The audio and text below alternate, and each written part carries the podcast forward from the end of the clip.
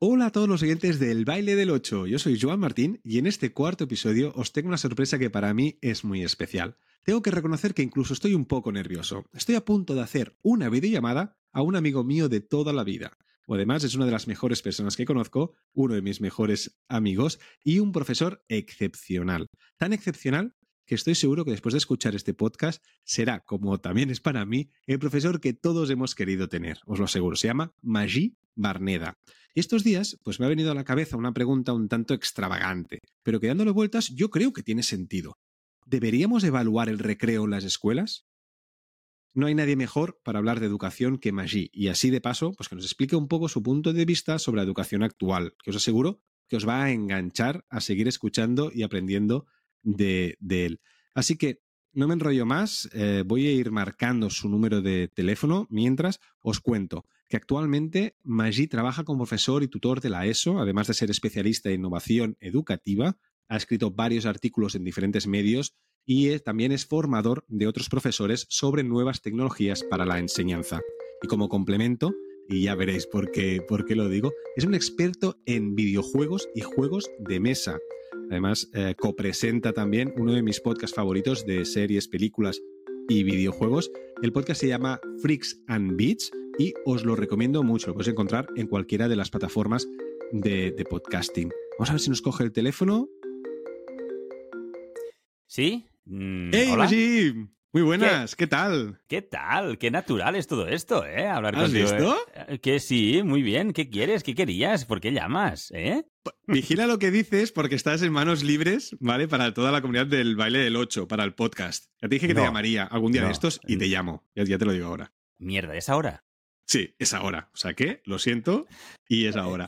Porque tengo que contar, bueno, tengo que contar a todos, ¿vale? Que como allí nos contamos, como os he dicho antes, o nos conocemos hace muchísimos años. Yo creo que es el amigo más antiguo que tengo. ¿Vale? Es decir, nos conocemos de los cuatro años. Demasiado tiempo, ¿no? ¿Se puede decir? nunca es demasiado para Nunca es demasiado. Nunca es demasiado. nunca es demasiado. ¿Vale?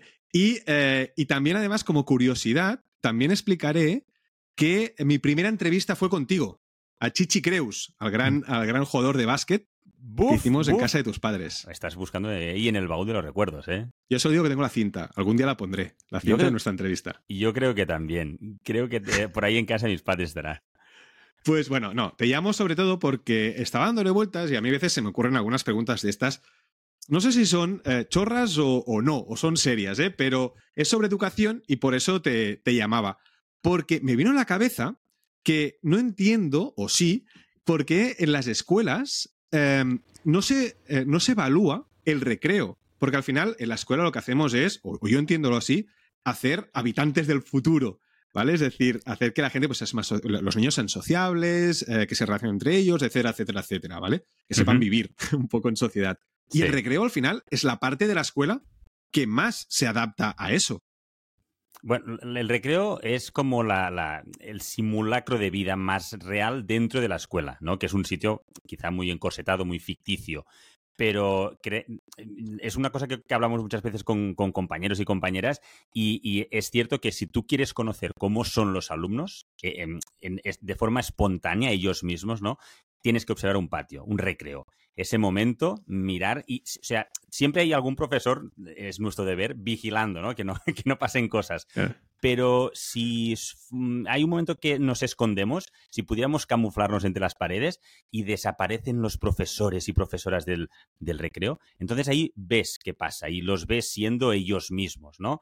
Eh, mm, evaluar el recreo quizá haya, no, no, no, conozco todas las escuelas ni funcionamiento de todas ellas, pero eh, quizá haya alguna escuela que evalúe el recreo. Yo lo que sí que creo es que del recreo, eh, como es el auténtico, creo, donde se, se producen el mayor número de aprendizajes, ya no académicos, como tú decías, de la vida, eh, suceden allí. Allí te puedes encontrar, pues, mm, la gestión de emociones, ¿no? Delante de un conflicto. Los sentimientos de pertenencia dentro de un grupo. Eh, ese momento que hay gente, sobre todo alumnos alumnas nuevas que acaban de llegar, ¿no? Intentar encajar en el grupo. Eh, cómo se aborda un conflicto. Cómo relatan los hechos de un accidente que ha sucedido, ¿no? Cómo se pide perdón. Si es, si es real, si es, si es sencillamente para eh, cubrir, eh, rellenar el formulario, ¿no? Como, como si dijésemos, eh, acompañar a alguien que está solo, que lo ves ahí, ¿no? Es todo esto que pasa entre ellos, mm, es, digamos, la, la recreación de la, de la sociedad en la escuela. De allí. Pero eso no es lo importante. Claro, claro. Lo, que, lo que quería decir es que muchas veces lo que pasa allí, eso se traslada de, una forma u otra, llega eh, en el aula, ¿no? Donde quizá profesores, normalmente los tutores, tutoras, son, son los que nos encargamos de, gestionar, de acompañarles a, analizar lo que ha pasado, qué ha sucedido, cómo lo han eh, arreglado o si necesitan un poco de mediación. Eh, la evaluación en cuanto a notas, o hoy en día yo, claro, yo como profesor de, en, una escuela de Barcelona, en Cataluña, eh, me ceñiré, lo que te pueda contar será muy relacionado con el currículum que, que tenemos aquí. Y esto sí que, la actualización de este último curso pasado, se actualizaron las competencias y todas las competencias que no son relacionadas con lo académico eh, las clasifican como em, competencias transversales. Y es ahí donde quizá tú dirás, ¿se evalúa o no se evalúa? A ver, se evalúa. No quizá no, vamos, no salimos con una libretita en el recreo, pero evaluamos las competencias, eh, ponemos la, ciudadana donde mm, la conciencia cívica, la sostenibilidad, eso se evalúa. Eh, evaluamos la competencia emprendedora, es decir, el, hecho de tener iniciativa o no, eh, la creatividad. Otra sería la competencia personal, social y de aprender a aprender, que sería la, más de analizar cómo reflexionan o cómo gestionan su autonomía. Y por último, la competencia digital, ¿no? Cómo se, desenvuelven en entornos digitales y qué son capaces de hacer con ordenadores, iPads y demás. perdona, ¿eh? Ah, que quizá me voy y luego volveré. Pero es que ahora has dicho esto de capacidades digitales ahora que la tecnología está a la mano de, todos los niños y saben utilizarla a veces mejor que los padres, ¿hay, hay, una clase de informática? Como hacíamos nosotros de pequeños. ¿Existe eso? Existe, existe. puede ser en forma de optativa o, quizá más de forma obligatoria en, secundaria, sobre todo, de, donde yo soy profesor, en la etapa donde soy profesor, eh, realmente hay entre tecnología y asignatura de informática que se da sobre todo en cuarto de la ESO, pues ahí sí que van de forma, digamos, todo, el mundo toca esto, ¿no? se pasa por allí. Pero vaya, es lo que tú dices, mm, llegan en el aula y la mayoría ya saben utilizar. Sí que es curioso porque ahora nos damos cuenta que saben utilizar mucho, muy bien, bastante bien, los dispositivos de, pantalla, digamos, móvil, eh, iPad y demás, pero vemos que hay mucha, mm, están muy lejos de saber utilizar mínimamente bien eh, el ordenador. O sea, el, uh, PC clásico de toda la vida, eh, pues les cuesta más. es como ciencia ficción el hecho de utilizar correctamente el email. ¿No? Que eso dice, tú piensas, no es muy, muy, muy distinto entre utilizarlo en un móvil o en el ordenador. Pues el tema de adjuntar archivos, todo es, eh, el, funcionamiento de carpetas que tenemos tan, tan asimilado ¿no? de, años nosotros, pues eh, los alumnos, a, muchos no les cuesta mucho esto. Bueno, quizás que, que, los alumnos lo que saben utilizar son las redes sociales, ¿no? Sabrán hacer un TikTok, sabrán hacer, pues, utilizar YouTube, estas cosas, o, las plataformas digitales, pero no sé si saben eh, hacer pues esa parte más operativa o incluso la gestión de la imagen digital que, está tan en boca de, los padres, o, los padres que somos padres estamos preocupados por esa gestión digital. Eso supongo que también se trata. Si estamos creando eh, pequeños, eh, pequeñas personitas que acabarán siendo personas en esta sociedad, al final yo creo que la, gestión de la imagen personal que van a tener en un futuro, eso supongo que se, que se enseña de cómo, Mm. cómo, utilizar todas estas cosas, porque están muy expuestos. Mm, quizá no sé, aquí eh, hay que, tenemos mucho margen de mejora, creo. Lo que hacemos, por ejemplo, en mi escuela, y creo que es algo que es habitual en muchas escuelas, es el, hecho de, impartir talleres eh, mm, que lo pueden realizar pues un grupo de especialistas, educadores eh, o incluso la propia guardia urbana que vienen a formar, ¿no? Delante de, eh, en, función de las necesidades de cada, de cada grupo.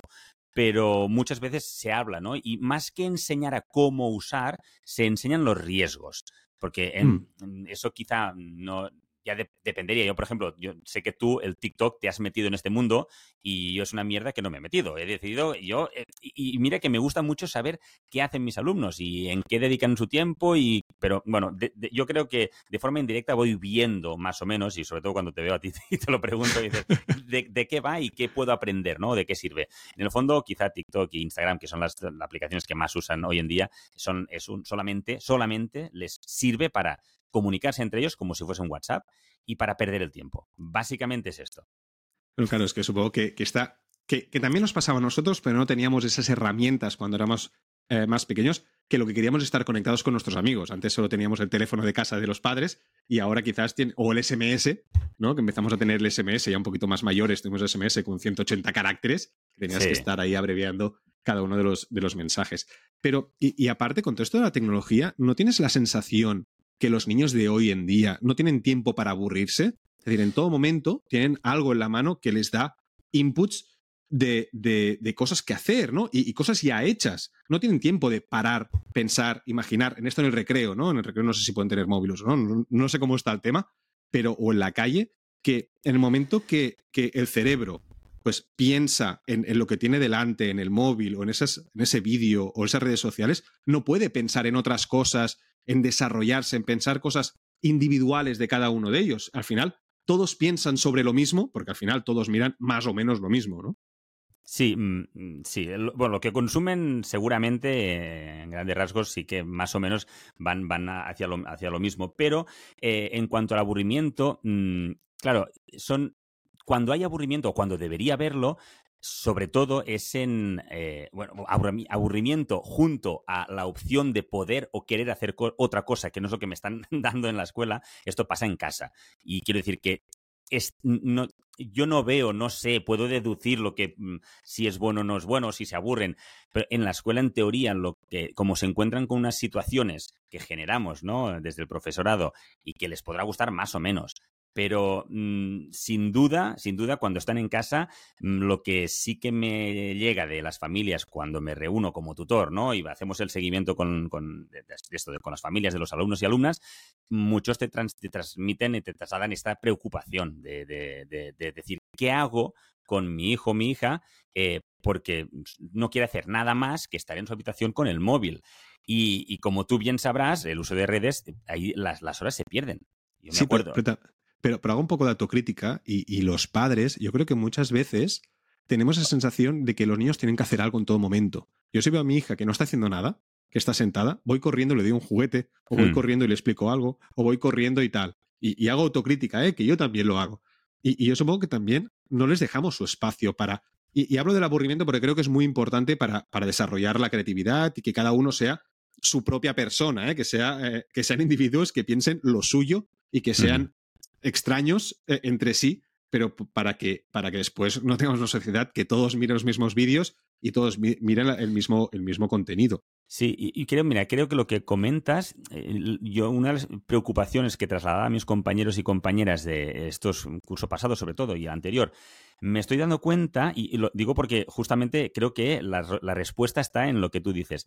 Eh, me doy cuenta que yo soy tutor, llevo ya unos cuantos años eh, más o menos seguidos, de, siendo tutor de primero de la ESO. Primero de la ESO es un grupo, unas edades donde eh, cuando empiezan, ahora que empezaremos el curso, te das cuenta que hay muchos, son muy niños y muy niñas, ¿no? Hay como están se, motivan fácilmente, ¿no? Ves esa, esa, esa, esa sensación de los ojos que aún los ves vivos y con ganas de aprender, ¿no? Y que es muy fácil motivarlos. Pero eh, te das cuenta que cuando les preguntas qué, qué, qué, os gusta, qué os apasiona, hay mucha, mucha gente, muchos niños y niñas no saben qué decirme, no saben qué responder y seguramente muchos eh, lo primero que dicen es el móvil. Yo con el móvil ya, ya soy feliz, ¿no? Y eso que dices, al final, el, aburrirse es importantísimo porque cuando te aburres, cuando piensas, eh, no, tengo nada que hacer o no sé qué hacer, y lo que te pasa por la cabeza y te hace decidir algo, es lo que tú dices que te hace a ti, ¿no? El, pues mira, voy a leer, o voy a pintar, o voy a, si puedo salir a correr, pues a hacer un poco de deporte, ¿no? Es un poco pero, Pero, no, saben qué decirte o es que están acostumbrados a que le digamos lo que tienen que hacer en cada momento. Si quizás ahora hay demasiado. O sea, yo me acuerdo que mi madre no, no, o mi padre no estaban encima mío en todo momento. Yo tendría muchos momentos que yo pues tenía que, buscarme la vida para, para, divertirme. Y ahora, cuando veo, pues me veo a mí mismo o veo a, pues, amigos y tal, veo que estamos como muy encima de que en todo momento tengan algo para distraerse, porque si no me preocupo. Yo, yo creo que el, no estoy muy de acuerdo contigo en cuanto al hecho de estar encima por... Quiero decir, no sé, tú me hablas de tu hija, ¿no? Dices, si aburre, ¿vas a darle un juguete? Yo sí, sí, yo mi hijo a veces lo veo tumbado en el suelo y, lo verbaliza. Me, estoy aburriendo, ¿no? Me estoy aburriendo. Y, Pues ok, pues, pues desabúrrete, ¿no? Me da igual. Yo creo, el problema cuando son tan pequeños, quizá, y aparte, cuando, cuando quizá la mayoría de padres y madres les damos cosas a nuestros hijos, es porque mm, se aburren y, y hacen, la lían, ¿no? Entonces, eh, que saltan encima del sofá. O sea, cuando tú quieres que estén un poco más tranquilos y quieres cambiar el foco de atención. Pero si no, si están tumbados diciéndote, me estoy aburriendo, como padre o como madre, esto no te molesta, ¿no? No, no, no, claro. No, no, no, sí, sí, sí, correcto. Bueno, no lo sé. O sea, no, ahora me estás diciendo y, me pasa algo contigo que siempre me pasa. Aparte que me encanta escucharte, porque me, mola mucho tu visión de la formación. Tanto que cuando hablo contigo eh, me motiva mucho porque yo tengo una visión de que la enseñanza de antes es mejor, y digo mi visión, y hay mucha gente, no, la, enseñanza de antes es mucho mejor porque en la escuela, porque aprendía mucho más, etcétera. Y cuando hablo contigo, me, me das esperanza a que la educación de ahora es muy buena. Porque te iba a preguntar, ¿la enseñanza de antes es, e, e, es mejor que la de ahora? Porque es la, la pregunta que me viene a la cabeza. Pero es que mm, creo que tu respuesta no será esa. A ver, e, el debate está servido. E, en, todas las escuelas estoy seguro que en todo, todo claustro, todo buen claustro de, profesores y profesoras en cualquier escuela, habrá gente que piense quizá pues como ti, o, como tú, o como, o como yo, que, que cree que vamos a mejor. Yo no sé si a mejor o no, pero como, como mínimo creo que nos tenemos que adaptar. Esto sin duda. O sea, los alumnos de hoy en día no son los mismos que cuando tú y yo éramos eh, chavales o cuando nuestros padres y abuelos y madres y pues no, e, e, está claro que esto ha cambiado. Entonces, que si es mejor o no es mejor, yo creo que antes básicamente la escuela se centraba en dar contenidos. Y esto ya quizá no tiene tanto sentido. Ahora mismo todos los contenidos que podías aprender durante 10 años de tu vida de, niño o niña, ahora los tienes en tu bolsillo y en cualquier momento accedes a ese contenido. Ahora, aprender es, es algo más que saber. Pero eso, perdona eh, que te interrumpa, pero eso no choca con eh, fomentar la memoria o fomentar el ser rápido a la hora de, de estructurar tu cabeza, estructurarte a la hora de de aprender cosas que son un poco rollo, pero yo tengo un libro de texto, un temario, y tengo que estructurarme para aprenderme eso de memoria. No es aprenderme eso de memoria, es estructurarme, el centrarme una hora y solo pensar en ese temario. No sé, no sé si ahora... Parece que antes no se podía jugar en el aula porque todo era muy serio y ahora se juega mucho en el aula. O tengo esa sensación, ¿eh? Y por eso te lo pregunto. Tengo esa sensación de que antes era todo mucho más serio que ahora. bueno, claro, aquí también. serio, ¿eh? Pero... Yo creo que sí, que, el, perfil medio del profesorado quizá ha dejado de ser. Mm, o sea, que, creo, que los, creo que los adultos hoy en día jugamos más. Y ya no hablo en el, dentro de la escuela, en general mm. jugamos más. Eh, yo quizá soy muy niño en este sentido, a mí me encanta jugar a la que tengo tiempo quizá me falta lectura porque soy mucho de jugar a videojuegos, de jugar a juegos de mesa. Eh, me, encanta jugar, ¿no? Eh, ahora con un niño, pues es como la excusa perfecta. Exacto, sin, ¿eh? sin, un niño en casa, también me gusta jugar, ¿no? Yo creo que hay muchos adultos y adultas que ahora son profesores y profesoras como les gusta jugar, su actitud en el aula eh, también es distinta. También hay que entender que han cambiado, mm, mm, la sociedad ha cambiado y el respeto o el trato que había antes con alumnos y alumnas hacia el profesorado, este trato de tan distante, yo, claro, yo me, sentiría, me imagino ese, esa época, quizá en esa época lo podría entender, pero a mí esto a veces me pasa que nos llegan alumnos en, la escuela que son de países eh, sudamericanos donde el, el trato al señor profesor y yo en el minuto uno ya les corto, no.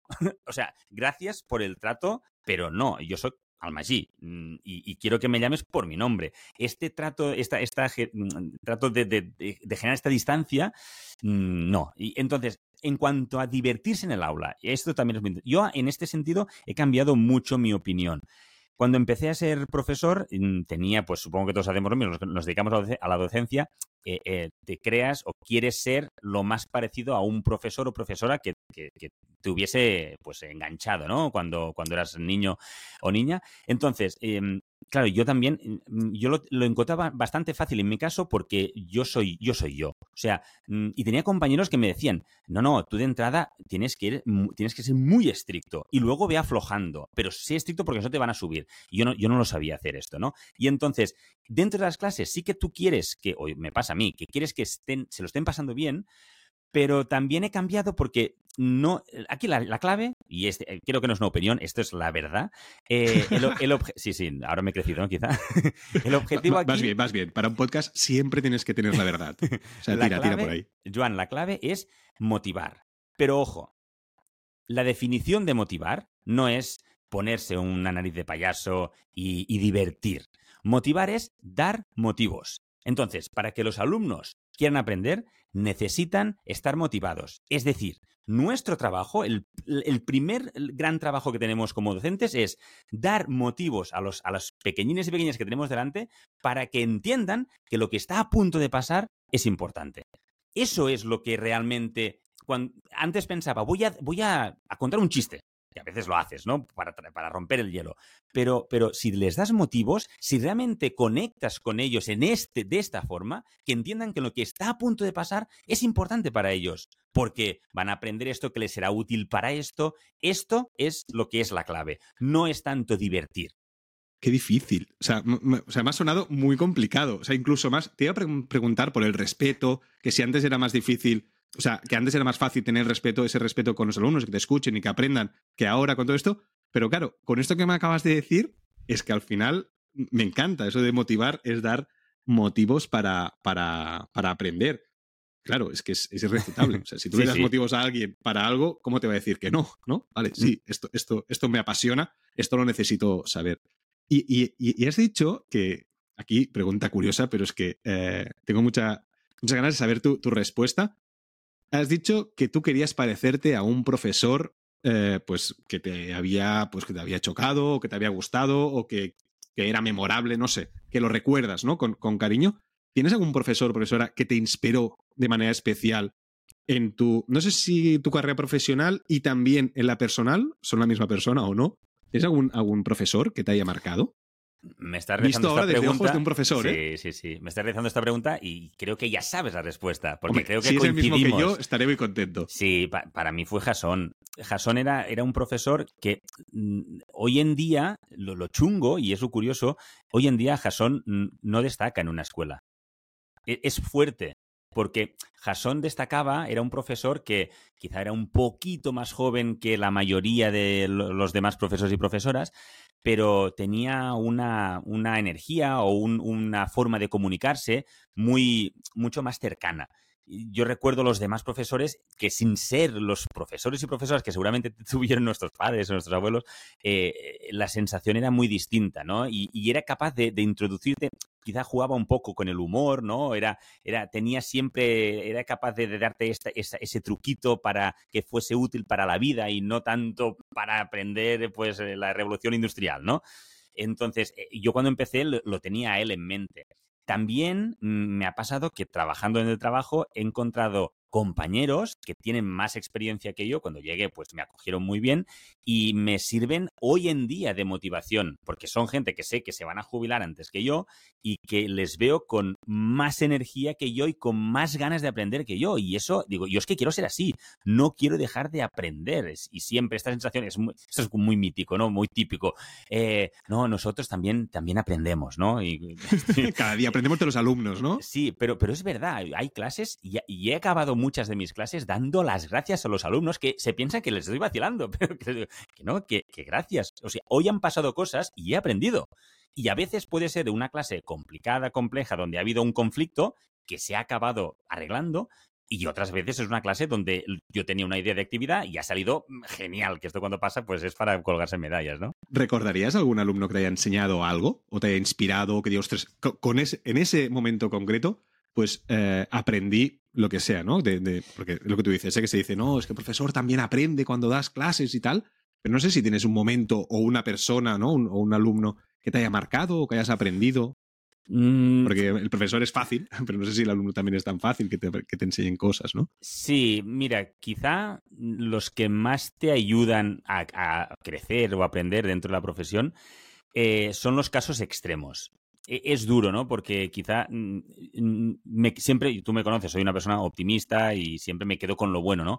Pero cuando pasan cosas chungas, complicadas, o ese alumno que, lo de menos es lo académico, que piensas, gracias que has entrado por la puerta esta mañana, porque mm, ya es, tan probable que con tu situación familiar no hubieses aparecido, que el hecho de que esté aquí, ya, te hablo de situaciones ya complejas, ¿no?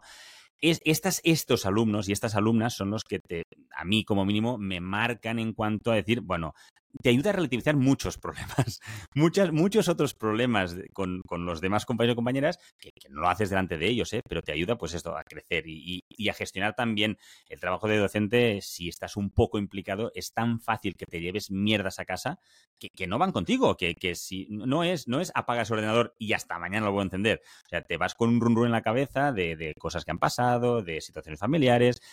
Y eso, eso en la parte negativa. En el opuesto también te, ayuda mucho esos alumnos que se pueden aburrir porque van sobrados y que, y que te pican como docente. Es que, ¿qué estoy haciendo con ellos? O sea, les tengo que dar más. Eso te, te piden, ¿no? Como las máquinas antiguas. Más madera. Pues necesitan más contenido, más. ¿Y, y cómo lo, lo, lo encajas en la clase con 25 más? Eso es complicado, son retos que tenemos en la educación, ¿no?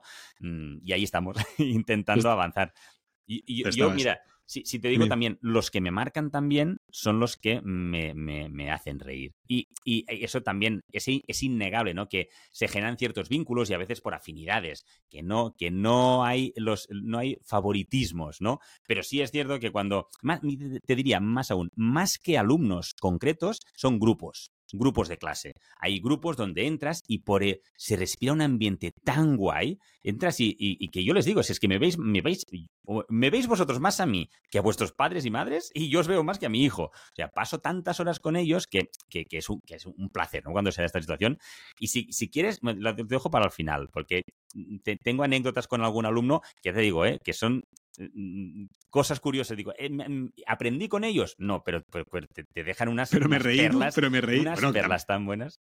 Que también está bien, porque ¿cuántas horas se pasan los niños en, la escuela? Al final un montón. O sea, reír un poco, que reír también es parte de la vida, ¿no? Tienen que aprender. Yo creo que, es muy importante aprender a, hacer reír, a empatizar, a no pasarse de la línea cuando haces una broma, hmm. a, saber, no sé, a, crear un buen clima eh, dentro de la clase, porque te va a pasar lo mismo en, un trabajo cuando salgas de, la escuela y, de la, universidad. Eh, esto, Joan, es súper mega clave. Yo te decía que una de las claves es el saber motivar a los alumnos, que no es divertir, sino dar motivos.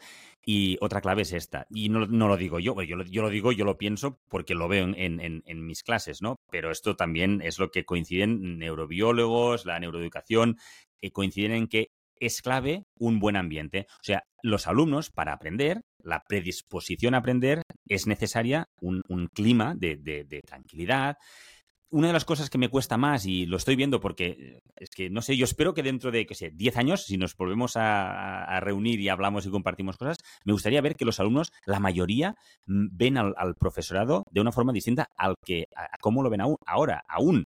Aún nos ven como el enemigo, aún nos ven como los jueces de, eh, claro, es que mm, lo tengo que hacer porque si no lo hago, suspendo. Esto es una mierda. Es muy difícil cambiar esto, pero hay que cambiarlo. Ellos tienen que entender que, que por el sistema que les ha tocado vivir, eh, les toca estar en la escuela. Y aquí se aprenden cosas. Y lo podemos aprender de, muchas formas, ¿no? Los profesores tenemos formas de hacer muy distintas, pero la clave es que sientan que yo o los demás profesores y profesoras somos compañeros, que estamos para ayudarles, que si tienen alguna duda, que si les pasa, si hay algo que no entienden, si se tropiezan, no pasa nada, no pasa nada. Yo les digo en plan cachondeo, en las clases de matemáticas, que es donde más se permite, que yo me enfado si no se equivocan, porque porque ¿qué hago yo? Si, todo se hace bien de entrada y se enfoca bien un problema y se encuentra la forma más rápida y útil de resolucionarlo, todo esto no tiene ningún sentido. Mi trabajo, ya digo, me, vais a echar, me van a echar afuera por vuestra culpa. Entonces, aplaudo mucho el error. Cuando alguien la caga, les, le doy las gracias.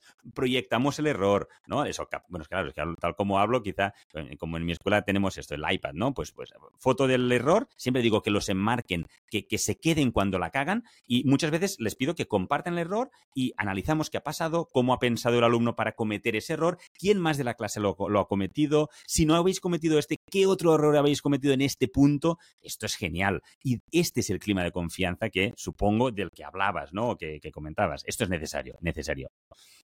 Sí, es que me parece. O sea, te escucho y, lo veo un mundo ideal que, seguramente es así porque en mi época no era así, ¿no? Y, al final yo creo que me baso, me baso mucho en, mi experiencia anterior y no, y no en, la, en, la, en la que hay realmente ahora las escuelas. Por eso también quería hablar contigo, ¿no? Porque para que nos dieras una visión un poco más realista de lo que, lo que explicas. Y, mencionabas al profesor, a Jason Herranz, ¿no? Al, gran profesor que también fue el profesor que más me, marcó a mí, que yo creo que aprobé historia de primero de carrera de, empresariales, de, no, de dirección de empresas, pues eh, por, él, me acuerdo aún del, barbecho, me acuerdo de, un montón de cosas que nos enseñaba, incluso nos enseñó, no sé si te acuerdas, a cómo eh, mirar si teníamos la bragueta abierta o no en medio de una exposición. Es decir, cosas del día a día que me encantaban o un ejercicio que me gustaba mucho era cuando hacíamos un examen que él iba con botas como de cowboy, iba haciendo clock, clock, clock, o incluso hacía malabares con la silla de profesor en medio de mientras estábamos haciendo el ejercicio porque decía que era muy importante concentrarse y que debíamos pasar de las cosas externas y centrarnos con lo que teníamos delante del papel. cosas así, ¿no? quizá eso está un poco más cerca de lo que hay ahora que no de lo que había entonces. Bueno, eh, eh, lo que te, es lo que te decía. Jason lo recordamos porque hacía esas cosas distintas y ahora creo que la mayoría de profesores y profesoras hacen cosas distintas que es bonito, es bueno. Pero ahora yo creo que así como mm, tú y yo mm, y, los de nuestra generación podemos recordar ese profesor o profesora extraño, distinto, que, te, marcó algo, yo creo que ahora será difícil, eh, pienso en mi escuela, que quizá tengo mucha suerte de unos compañeros y compañeras que creo que son fantásticos profesionales, pero mm, creo que no se van a acordar de muchas anécdotas que yo haya podido hacer, ¿no? O cualquier otro de mis compañeros. Seguro que sí. Seguro que sí. Habrá algunas, ¿no? Y de hecho pasa, ¿eh? Te encuentras exalumnos y dicen, hostia, esa, eh, me acuerdo ese día que. Bueno, pero queda como más. Bueno, por diferente, por diferente hay que decir, lo, decían al principio cuando te estaba ya llamando, que tú eres experto en videojuegos. O sea, tú además de profesor y experto en, en, en, educación también eres experto en, videojuegos. Además, eh, copresentas eh, un podcast Freaks and Beats, os lo recomiendo mucho, un podcast en, en, catalán que puedes encontrar en cualquier plataforma sobre videojuegos, series, películas y tal.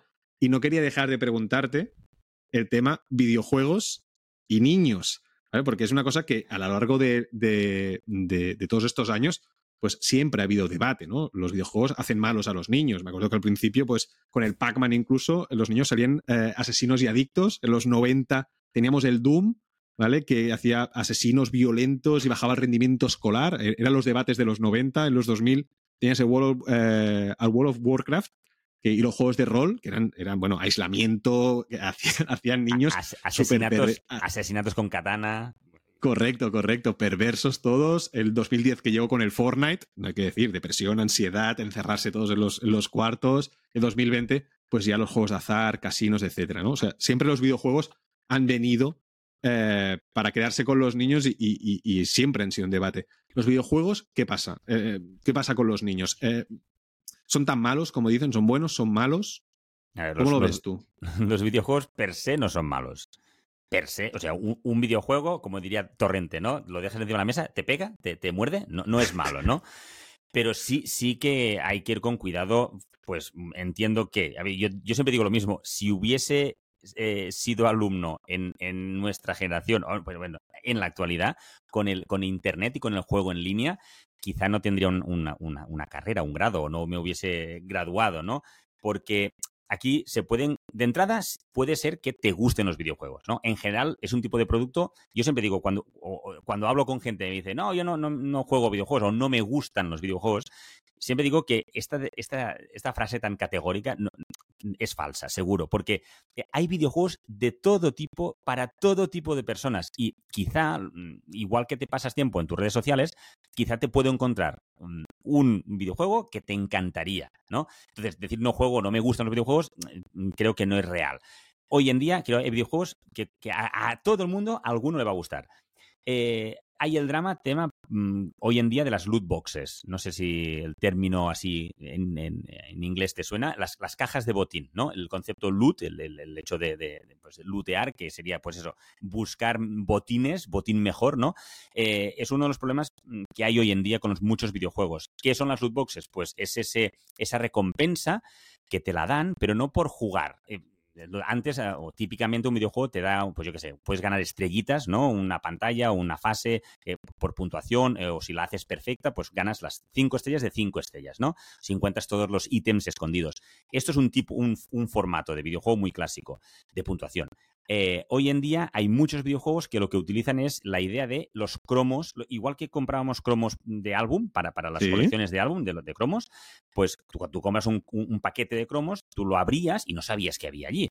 Pues hoy muchos videojuegos incorporan este formato de cromo virtual dentro del, videojuego, ¿no? Por ejemplo, si tú quieres, mm, sabes que han salido para tu personaje, pues ropa, de, los, los eh, skins, que se llaman, ¿no? Los, vestidos, trajes y, accesorios para tu personaje del videojuego, eh, los puedes, puedes ir a la tienda y comprar. Pero hay algunos que directamente, aunque tuvieses mucho dinero, no los puedes comprar, te tienen que tocar.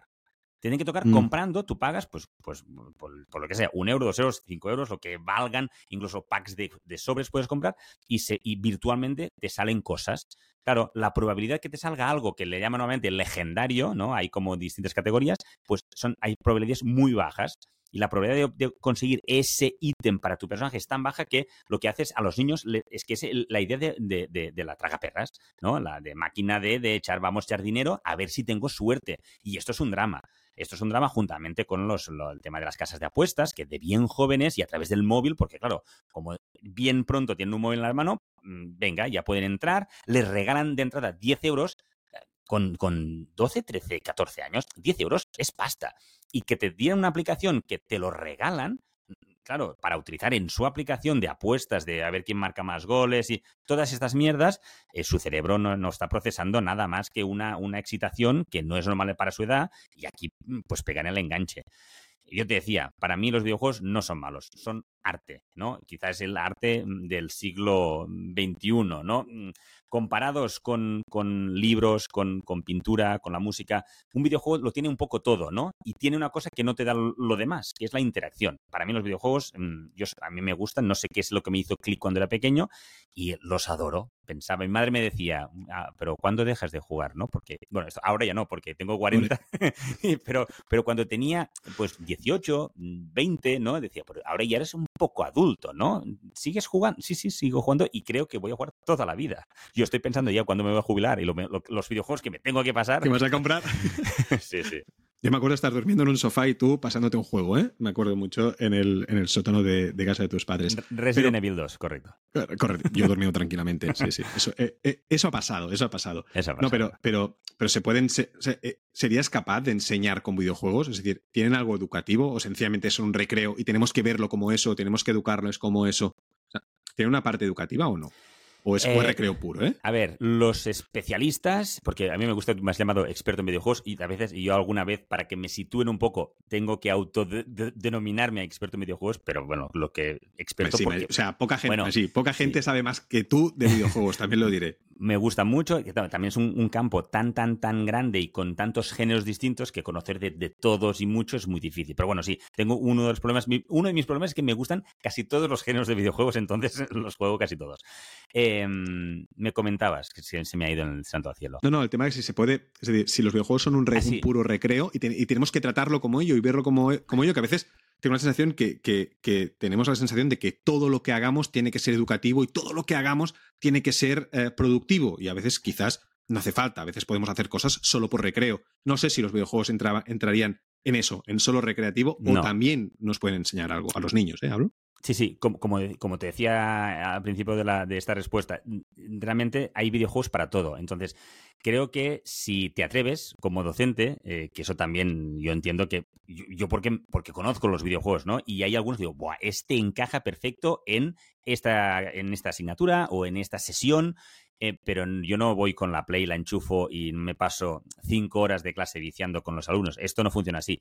Eh, la mayoría de videojuegos, mayoría, quizás los más mainstream, eh, lo dicen los expertos, no yo, lo que te fortalecen son las soft skills, ¿no? Todo esto de la rapidez de procesar una operación, eh, el, pensamiento computacional, el, prever mm, qué va a pasar, ¿no? el prever todos tus movimientos para que suceda algo. E, e, esto, las soft skills, e, eso cualquier videojuego, casi cualquier videojuego te lo da. Entonces, en este sentido, son buenos. Eh, y hay videojuegos, por ejemplo, hay videojuegos, los, los, Serious Games, que estos ya son los juegos que, como diría Bart Simpson, ¿no? Eh, que hay un momento que está jugando un videojuego y detecta que el videojuego es educativo y dice, ah, es un videojuego educativo, y, lo rechaza, ¿no? Porque detecta que están intentando enseñarle algo, ¿no? Eh, yo creo que pueden ser herramientas buenas, pero quizá los Serious Games ya son juegos para profesionales, ¿no? Cuando ya estés en, un, en una situación muy concreta de, de, de, aprendizaje, desarrollo, en grados y demás, hay videojuegos que te enseñan, pues, a, a, yo qué sé, a hacer una cirugía, ¿no? Eh, o, a conducir eh, camiones. Y, claro, pero el nivel de, simulación es tan alto que esto en una clase de secundaria es difícil. Pero hay juegos chiquitines para móvil o para, para iPads y tabletas que, que, encajan muy bien. Y yo cuando los uso, por ejemplo, muchos en matemáticas son perfectos. Cuando es, hay esas sesiones que a veces tienes clase por la tarde y ese momento para desbloquearles, que están ya cansados, para pasar de, un, de una actividad a otra, les haces que jueguen un, un nada, cinco minutos, diez minutos a un juego y luego les pides que te expliquen cosas que han pasado en el juego, el, concepto que está en metacognición de cómo se puede ganar, qué es más fácil, qué probabilidades. Eh, puedes sacar mucho jugo de estos pequeños juegos. Entonces, para mí, eso, mm, los videojuegos sirven pueden ser útiles, pero es muy difícil encajarlos en aulas, a no ser que tengas pues los recursos, como te decía, ¿no? iPads y demás. Claro, es que y, eso lo digo con lo que decías tú, tú antes al inicio, ¿no? Tú decías el tema del respeto, que no quiero que me llamen señor profesor, sino que me llamen Maggi, ¿no? Por mi nombre, y, y, y, que rompamos esa barrera, y, pero tú tienes que ganarte esa confianza para que no te burlen o que no te, te, suban o que no te menosprecien. Y yo creo que con cosas de estas, ¿no? Como con videojuegos, hablando un poco su lenguaje, entendiendo lo que les gusta o lo que no les gusta. A veces los adultos eh, eh, queremos entender lo que hacen ellos desde nuestro punto de vista y no desde el suyo. Si a ellos les gusta comprarse perritos para acompañar a su personaje en Fortnite, pues bueno, pues tenemos que entender que eso les gusta a ellos. Y yo creo que tú lo haces muy bien y con tema de, videojuegos y tal, con todas las cosas que, que me explicas, usted me parece súper interesante que utilices su mismo lenguaje o sus mismas cosas que le gustan para enseñarles. Me acuerdo al principio de Twitter, no sé si era al principio, que, te inventaste un, un, ejercicio, me lo contabas, un ejercicio de, de, intentar resumir una película que tú me decías que era un tostón o que era un documental, un documental con muy tostón, y conseguiste, gracias a Twitter, de que incluso el, peor estudiante estuviera conectado a Twitter y estuviera eh, intentando sintetizar aquello que estaba escuchando, aquello que estaba viendo, para ponerlo en 180 caracteres, para poderlo colgar y que su compañero lo viera y le pudiera contestar, etcétera, ¿no? Es decir, utilizar esas nuevas herramientas para, para que los niños aprendan, sean videojuegos, sean redes sociales, sea lo que sea, yo creo que es, es, eh, es magnífico y consigues ese respeto ¿no? que, que, tú les pides a los, a los alumnos, porque al final, si ellos se sienten entendidos y les das motivos para, para escucharte y los motivos para estar en clase, yo creo que al final lo, lo consigues porque no son tontos, son niños. Sí, a ver, de, entrada lo bauticé, lo que comentabas de Twitter, como DocuTwitter. Y a día de hoy lo sigo usando, esto en bachillerato, ¿eh? que ya un poco más grandes, pero el tema de las redes sociales. Pero sí, sí, les, les, es, una, es, una, es, una excusa de, de, ayudarles a, sintetizar. Lo podía pedir, les podía dar un, trozo pequeño de papel y que lo intentara escribir allí. Pero bueno, el, Twitter es esa interacción también virtual que también les motiva. Eh, pero yo no sé, creo que, que has, ha sido demasiado grande lo que has dicho en cuanto a que te ganas el respeto por hacer esto. No te ganas el respeto. De hecho, normalmente, mm, eh, cuando un grupo no me conoce y intento explicar lo que vamos a hacer, si con alguna aplicación, algún videojuego y demás, normalmente es cuando se te suben eh, eh, en la chepa. O sea, es como, ah, pero que vamos a jugar. Ah, pues venga, a aprender, pues, que aprenda otro, ¿no? Aquí vamos a jugar. Bueno, pues ahí está, ¿no? Pues lo, lo diciendo, mm, pues ya no jugamos. y cuando dicen, no, no, que, queremos jugar. No, pues, pues vamos a jugar, pero vamos a jugar a mi manera. ¿sí? Que es la que necesitáis aprender, ¿no? Ah, y, cuando ya te van conociendo, ya saben, pues eso. E, es, digamos que es como un lubricante, ¿no? Que si tú, si tú les, les, les, pones delante el vamos a jugar a un videojuego, si, cuanto más pequeños, más caos habrá, ¿sabes? Entonces tienes que, pues, poco a poco, que entiendan que es algo que, que, es nuevo. Pero también te digo una cosa, eh, esto no te salva las clases. O sea, quizá la primera vez le tienes motivados. La segunda vez que le vas, les pides que abren el mismo juego, muchos ya soplan, ¿eh? Muchos ya resoplan como diciendo, uff, eso, eso que sí que voy a jugar, pero luego hay algo más. Luego tendré que explicar algo, tendré que analizar algo, ¿sabes? De las consecuencias, ¿no? Las consecuencias del juego. Que, entiendo que es, su trabajo, ¿no? Cuestionar un poco todo y, de entrada no, y qué aburrido. Y si pudieras enseñar una asignatura completamente loca, rara, diferente, extravagante, o que sencillamente ahora mismo lo viéramos un poco raro, ¿cuál sería? ¿Tienes alguna asignatura que te encantaría enseñar? No sé si sería aprender a jugar a videojuegos, ¿eh? No sé si sería esa la, asignatura. Pero, pero ¿tienes alguna en la cabeza? ¿Algún día te, se, te ha pasado por la cabeza? Ojalá me dejaran hacer esta asignatura. Mm, yo he tenido la suerte que ha pasado esto. ¿Ha pasado? Ha pasado que me, que me han dicho, pues antiguamente las optativas, ahora están como, todo es más, más mm, obligado, ¿no? Tienes un poco margen. Pero ¿te acuerdas? Cuando tú y yo éramos alumnos, también hacíamos eh, los, eh, los credits, ¿no? Llamaban, que había la idea de credit que, que, era una asignatura un poco inventada. O sea, había el, el, credit del rock. Eh, y, ese profesor decidió que quería enseñar rock a los alumnos. Entonces, e, esto ya ha pasado, ¿no? ¿cómo, fue el profesor que, que, decidió que bailáramos, que yo subiera a un escenario a bailar rock? Sí, sí, eh, eso pasó. Vale, vale. Creo, que tengo que hablar con ese profesor, tengo que encontrarlo. Entonces, quiero decir que, no es algo que, que, parece ciencia ficción, pues, quiero decir que esto pasa. Entonces, la primera vez que me lo pidieron, yo como acababa de salir de la, de la carrera, sí que lo ligué mucho a asignaturas relacionadas con las ciencias naturales y fue algo más, más académico, no era muy loco, era pues eso, de, entomología, de insectos, artrópodos y cosas así. Eh, otra que me pidieron que podía, pues tengo que, mira, una, asignatura. La ligué con, con el tema, temas éticos y de, y de valores, pero lo hice a través del cine. Yo tampoco, no es que sea un mega consumidor de películas de, cine, pero normalmente cuando te, la gente que dice esta peli es buena, pues intento verlas, ¿no? Esas, las que te recomienden, las que tienen máximas puntuaciones. Bueno, para el podcast lo necesitas, para Flix and Beats que habláis de cine también lo necesitáis, o sea que... para, y creo que para el podcast son los otros tres, eh, los otros tres personajes que necesitan más de videojuegos que yo de películas, ¿no? Porque es, es una coña interna del programa, pero bueno. Eh, lo que quiero decir es que em, con las películas, ese crédito fue muy guapo. De hecho, fue con un grupo, se, dio un poco todo, ¿eh? porque fue con un grupo de, alumnos que, con lo que te decía, que, me sentí súper acogido. Eran gente de un mismo taraná, que dimos en catalán, un mismo manera de hacer, un, un mismo sentido del humor. Y a día de hoy, cuando me encuentro con este grupo que claro, yo también era muy joven, estaba muy cercano a ellos, me dicen, oh, Maggi, esa, esa asignatura de, de, valores en el cine, eh, aún, mi, película preferida aún es, y te dicen alguna de esas, ¿no? Y eso es genial, porque no solo ves la película, sino que generas debate, eh, eh, generas empatía, buscas situaciones, situaciones familiares, situaciones cercanas que haya pasado, cosas que han, hemos visto en la película, esa fue muy guay. Y, pensando en lo que tú me decías... Que, por cierto, por cierto, ahora me he acordado que nosotros cuando éramos pequeños nos hicieron ver Espartaco, ¿te acuerdas? Y hablar de ello. Vale, ya está. Estás que me ha venido a la cabeza, ¿eh? una, imagen. He tenido una imagen todos sentados en la en aula de música viendo Espartaco. Creo que no entendí nada. ¿eh? Yo, es que era, me costó madurar. Es lo único que me acuerdo. I'm Spartacus. sí, sí, buen momentazo también, es verdad. He dicho que me, costó madurar, rectifico, me está costando madurar, ¿vale? vale, vale, vale. Eh, y entonces, eh, pero dos asignaturas cuando me, me, decías que algo así que te loco, ¿no? Yo qué sé, me gustaría algo que, alguna asignatura de creatividad e improvisación.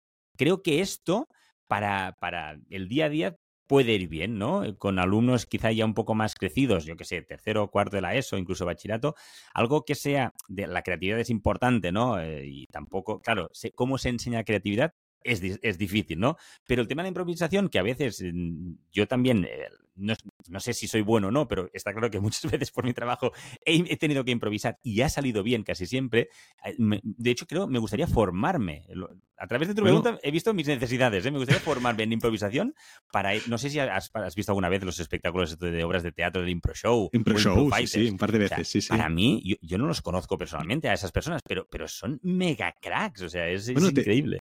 Bueno, te, diré que yo creo que una parte muy importante, y eso que hablábamos al principio, cuando como ha empezado todo, ¿eh? de, decir, ostras, estamos eh, creando personitas que tienen que vivir en sociedad y que irán a trabajar y tal, una cosa muy importante es entender que la improvisación se prepara. Es decir, me parece que era André Buenafuente que, que, que, que, escuché decir, ¿no? Que decía que la mejor improvisación es aquella que está preparada. Vale, pues, pues no es que sepas lo que vas a decir, pero sí que tienes que tener una base para poder improvisar, improvisar bien, además tener empatía, además entender al otro que tienes delante, además incluir cosas del contexto, además un montón de cosas que yo creo que son muy importantes no solo para la parte curricular, ¿no? Para aprender los ríos o los reyes de España, sino sí. también cómo aplicarlos o cómo decir las cosas a tu jefe cuando estás en desacuerdo en alguna cosa o eh, debatir en un debatir que en, en, una sala de juntas con tus compañeros, que al final ahí tienes que improvisar. Es decir, tienes que recordar muchas cosas, pero tienes que improvisar. Habrá momentos que no tendrás ni idea, pero tendrás que salirte de ese momento y al final todo eso te dan esas, esas tablas. Estoy eh, muy de acuerdo contigo. Uh -huh. y, y, también, venga, voy a hacer salto mortal, ¿eh? Pero imagínate, pregunta, ¿eh? Para, para acabar, imagínate que pudieras viajar en el tiempo, ¿vale? Y ser estudiante en cualquier época de la historia, ¿vale? Te dejo elegir. ¿Tienes algún periodo histórico que te gustaría estudiar? El futuro. ¿Sí? Sí, sí. A mí me da mucho miedo, pero a mí me da mucho miedo eh, bueno, aprender en el igual, futuro. ¿eh? Pero me da mucho palo viajar al pasado. Eh, eh, para el tema de la educación. Me da mucho Sí, claro. palo. Que lo que te decía, ¿no? Para mí, y habrá, eh, pues eso, yo que sé, te diría, quizá con los filósofos clásicos típicos para, para tocarlos, ¿no? A ver, Platón, esto, estos son pectora- pectorales, son tus pectorales. Que, ¿No quieres decir que si fijáramos el pasado, a veces lo pienso, ¿eh? que Platón, Sócrates, toda esta gente súper espectacular, ¿no? que, que Que son más dices, "Es la normales, leche". no sé.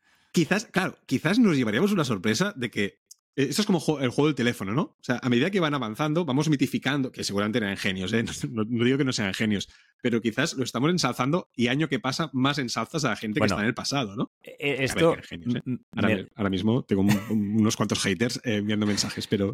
No, pero eh, todo esto que comentas me recuerda al, a lo que un meme que vi hace, hace poco que, que, que es, pues eso eh, salía pues Platón creo que Sócrates que iban hablando no Eh, o no empezaban en la actualidad no profesores que decían y de hecho no eran profesores o sea quiero decir personas personas random de la actualidad diciendo la juventud de hoy en día antes antes era era mejor no y hablaban los del siglo pasado, la juventud de hoy en día. Y esto se ha dicho, y, y de hecho hay registros que eh, los pensadores antiguos, eh, que eh, en algún sitio tienen escritos por allí, que se quejaban de sus jóvenes.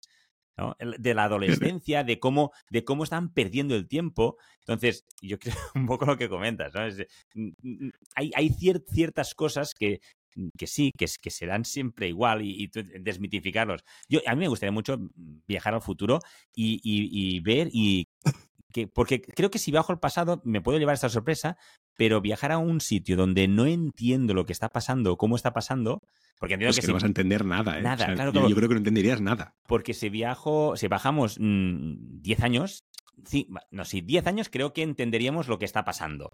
Pero Sí. si viajásemos mil años, ya debe ser ¡buah!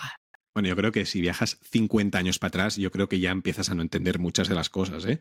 Pero, Para pero atrás. muchas veces, bueno, claro, el problema es, bueno, la pregunta, a mi pregunta sería, ¿viajo en el pasado o al futuro con la visión de ahora o con la visión de ese momento? Porque yo creo que cambia mucho. Ah, ¿no? Si yo viajo con la visión de ahora, yo creo que no entendería ni el pasado ni el futuro. O sea, intentaría cambiar cosas que no tienen sentido. Voy a mejorar cosas, ya, pero es que no las estás mejorando, las estás cambiando. Pero, a ver, tu, no- pregunta, tu pregunta, pero me estás pidiendo que esté, que viaje y me quede. Y, o sea, yo viajo para ver. yo, yo, yo no, sí, sí. O sea, porque en el futuro. yo me vuelvo, a- yo me vuelvo, aquí estoy bien. Claro, claro. Yo, yo para descubrir un poco cómo funciona, cómo funcionaban, no me interesa porque lo que me ha llegado, mm, pues bueno, vale, ok. Yo quiero saber cómo se aprenderá en el futuro, que es el reto. Tú imagínate las liadas con la IA y todo esto, que No, es no, no. ahora. Esto es el presente, el futuro será una locura. Yo quería hacer un podcast de media hora, ¿eh? Llevamos 50 minutos, una cosa así, más o menos. Cu- Cuelgo, cuelgo que, que, que No, estoy- no, no cuelgues. pues, no, me porque has, quiero que acabes. no, me has enganchado en la, en la cola del súper. Un momento, señora. Un momento, señora. Un momento, que- espera, espera, ¿qué pasa? Un momento, un momento, que a- acá me- ahora pago. Pero, no, no, acabaremos. Antes has dicho una anécdota, que explicarías una anécdota que te venía a la cabeza. Para acabar, acabamos con una anécdota. Explícame Sí. alguna anécdota. A ver, eh, yo creo, eh, para entender la anécdota que, que te traía, eh, la comunicación es muy importante. ¿Estás de acuerdo conmigo, no? Tú que te dedicas sí, un o sea, poco a sí, sí, ¿qué, comunicar. qué voy a decir yo, eh? Que me dedico a ello. O sea, Vale, vale. pues y creo también que, que la mayor parte de los problemas en nuestra sociedad son debidos a faltas de comunicación. 100%. er, errores comunicativos, no, que no, te, no sintonizas, ¿no? Pues como, como muestra, cosas que me pueden pasar al habla, y esta me la, me la apunté porque, porque me encantó. Estábamos trabajando la atmósfera, ¿vale? El tema de atmósfera y demás. Y les, les pedí a los alumnos, digo, buscad información para responder las preguntas que os he planteado sobre la temperatura, ¿vale? Vale. Y al cabo de unos instantes, eh, un, un alumno me levanta la mano y me dice, Maggi, eh, es que aquí dice, buscando en su iPad, ¿eh? eh aquí dice que se trata de un tipo de, de, fritanga japonesa. Yo digo, y claro, y caigo y digo, he dicho temperatura, no tempura. No. Y, y, un poco todo. Aquí no sé si el error fue como de lo que entendió o de lo que escribió, que también es la otra ciencia ficción, ¿no? Y, y pero este... O el autocorrector. Si hacen en el iPad, puede, ah. puede echar la culpa al autocorrector. Puede ser. Pero tú imagínate, eh, esto, esto me pasa más a menudo de lo que quería, que, que, que te dicen cosas y dices, pero de, de, de, qué me estás hablando? ¿De qué me estás? Que estamos hablando de la atmósfera, de gases, nubes, eh, agua, lluvia. Y te hablan de. Y digo, ¿por qué has buscado? Y claro, si no, si no intentaba entender esto, eh, tú imagínate, me hubiese vuelto loco. ¿Qué, Ahí qué, tienes que viajar al pasado, viajar a su mente, ¿no? Directamente. Claro, claro, claro. No, fue, fue un drama, fue un drama. Qué bueno, qué bueno. Bueno, Maggi, no te robo más tiempo. Muchísimas gracias. Eh, gracias de parte de todos los que estamos escuchando. Yo creo que, sois, creo que ha sido muy interesante. Te he engañado un poquito con la, con la, con la videollamada. Y bueno, y a todos los que están escuchando, pues lo podéis seguir en redes a Maggi Barneda. Eh, sobre todo escucharlo en el podcast de Freaks and Beats, que yo creo sí. que, que os lo vais a pasar muy bien, ¿vale? Con él, con Néstor, con Pau, con, con Pau, con, con, Pau, con Pau, Pau, con Néstor. Y, y, seguro que, que, os, va, os va a encantar. Si sois niños, pues seguro que si podéis ir a sus clases, pues os va, os va a encantar. Y seguro que va a ser un profesor de los que vais a recordar en el, en el futuro. Nos podéis seguir en arroba el baile del 8 en todas las bueno, en Instagram y en TikTok y escucharnos en todas las plataformas. Muchas gracias, Maggi. Muchas de nada, gracias por la llamada en este momento tan incómodo de, del supermercado, pero bueno, ya, hablar, pero hablar contigo, para eso, ¿no? Exacto, es un, es un placer, es un placer. Sí. No, normalmente digo, sí, nos vemos, y a veces no nos vemos, pero contigo nos vemos, y sí, sí, no, nos, veremos, nos, veremos, nos. Por cierto, tenemos una cena, tenemos una cena pendiente, a ver eh, si contestas sí. el mensaje de WhatsApp. A ver, sí, soy el único que falta para. para... Yo creo que sí. Ah, pero bueno, bueno pues, como vale, siempre, okay. no pasa nada, Maggi. No pasa nada, no pasa nada, no pasa nada. Bueno, Maggi, muchas gracias. Venga, de nada, un placer. Hasta luego. Deu.